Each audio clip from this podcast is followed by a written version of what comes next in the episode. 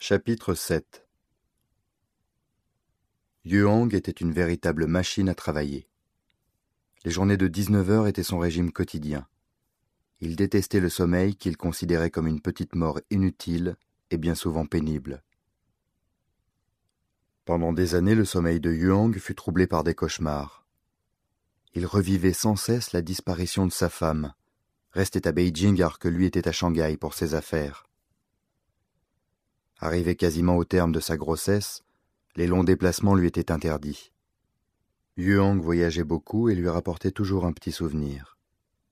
Elle avait particulièrement aimé une poupée qu'il lui avait offert suite à un séjour en Malaisie. La poupée ne la quittait pas, et elle dormait avec elle quand son mari était loin de la maison.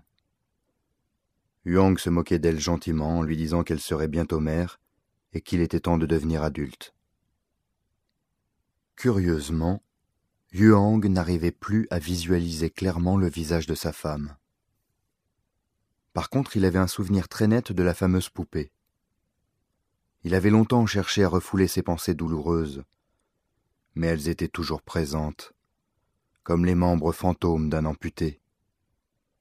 Et puis un jour, les cauchemars avaient cessé, de même que tous les autres types de rêves. Il était devenu insensible à sa propre souffrance et encore plus à celle des autres. Il se félicitait d'avoir ainsi endurci son âme afin de pouvoir servir au mieux les ambitions du mouvement Chine éternelle. Mais la terrible vérité qu'il renonçait avec acharnement à admettre s'imposait à lui chaque jour davantage.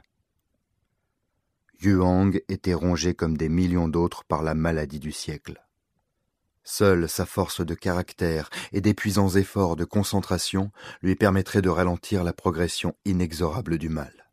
Il poursuivrait son travail jusqu'au bout de ses capacités en refusant de s'assimiler aux consommateurs de ses produits. Yuang ne serait jamais une victime.